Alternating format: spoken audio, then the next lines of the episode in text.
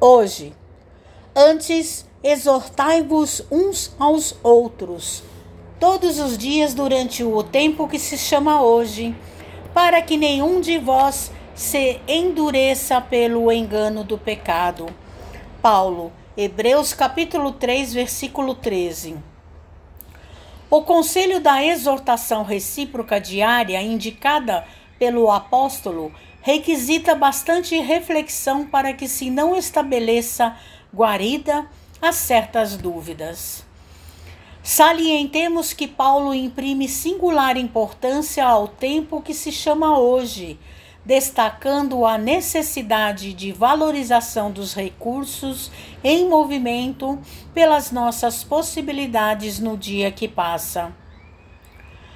Acreditam muitos que, para aconselharem os irmãos, necessitam falar sempre, transformando-se em discutidores costumazes. Importa reconhecer, porém, que uma advertência, quando se constitua somente de palavras, deixa invariável vazio após sua passagem qual ocorre no plano das organizações físicas, edificação espiritual alguma se levantará sem bases.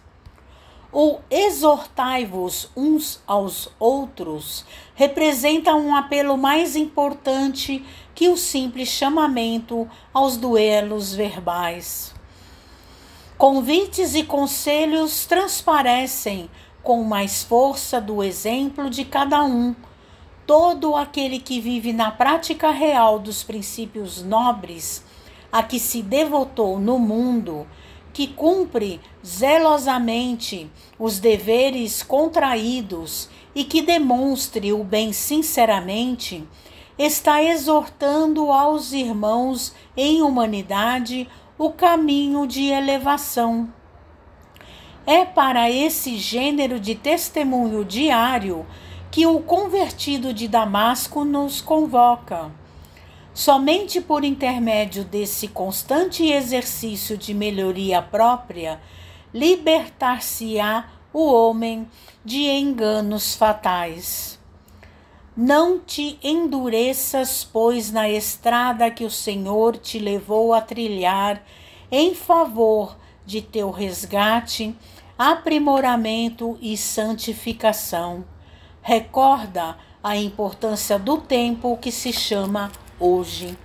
Mensagem de Emmanuel no livro Pão Nosso, psicografia de Francisco Cândido Xavier.